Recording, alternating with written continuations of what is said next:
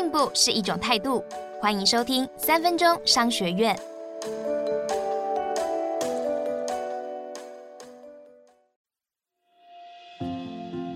今天要谈的是，在别人不做的市场找到大机会。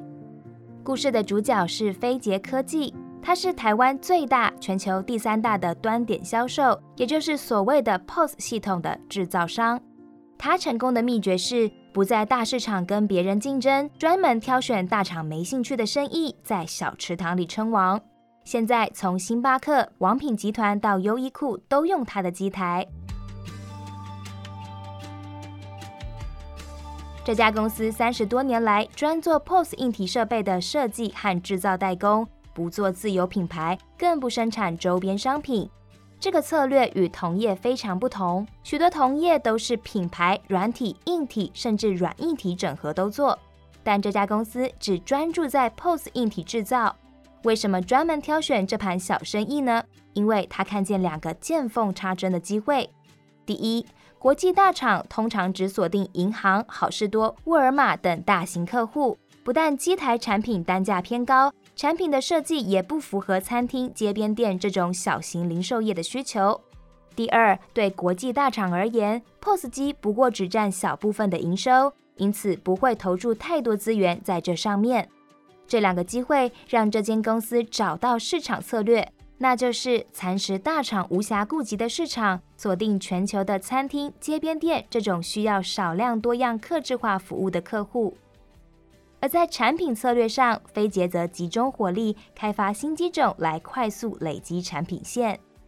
为了建立产品优势，这家公司致力于研发，甚至从产品设计源头就开始思考。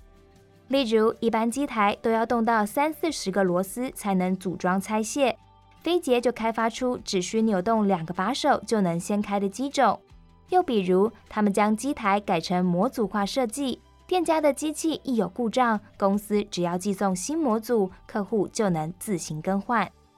此外，由于他们的客户八成集中在北美、欧洲和非洲，而欧美当地人工维修成本很高。这样的机台设计就能帮客户省掉数千元台币的到府维修费用，无形中也提高自家产品的竞争优势。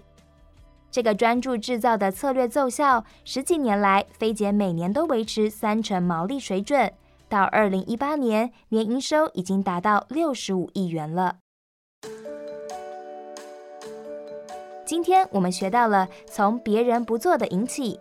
当你卡到一块对手都看不上、不想做或是顾不到的小市场，只要建立起无人能及的门槛，你就能在小池塘里当最大条的鱼了。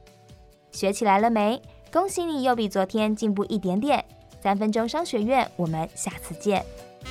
想听更多商业知识，欢迎下载商周 Plus App，商周官网也可以收听，或者是点资讯栏的连结。还要记得订阅商周霸 Podcast，才不会错过每一集的节目哦。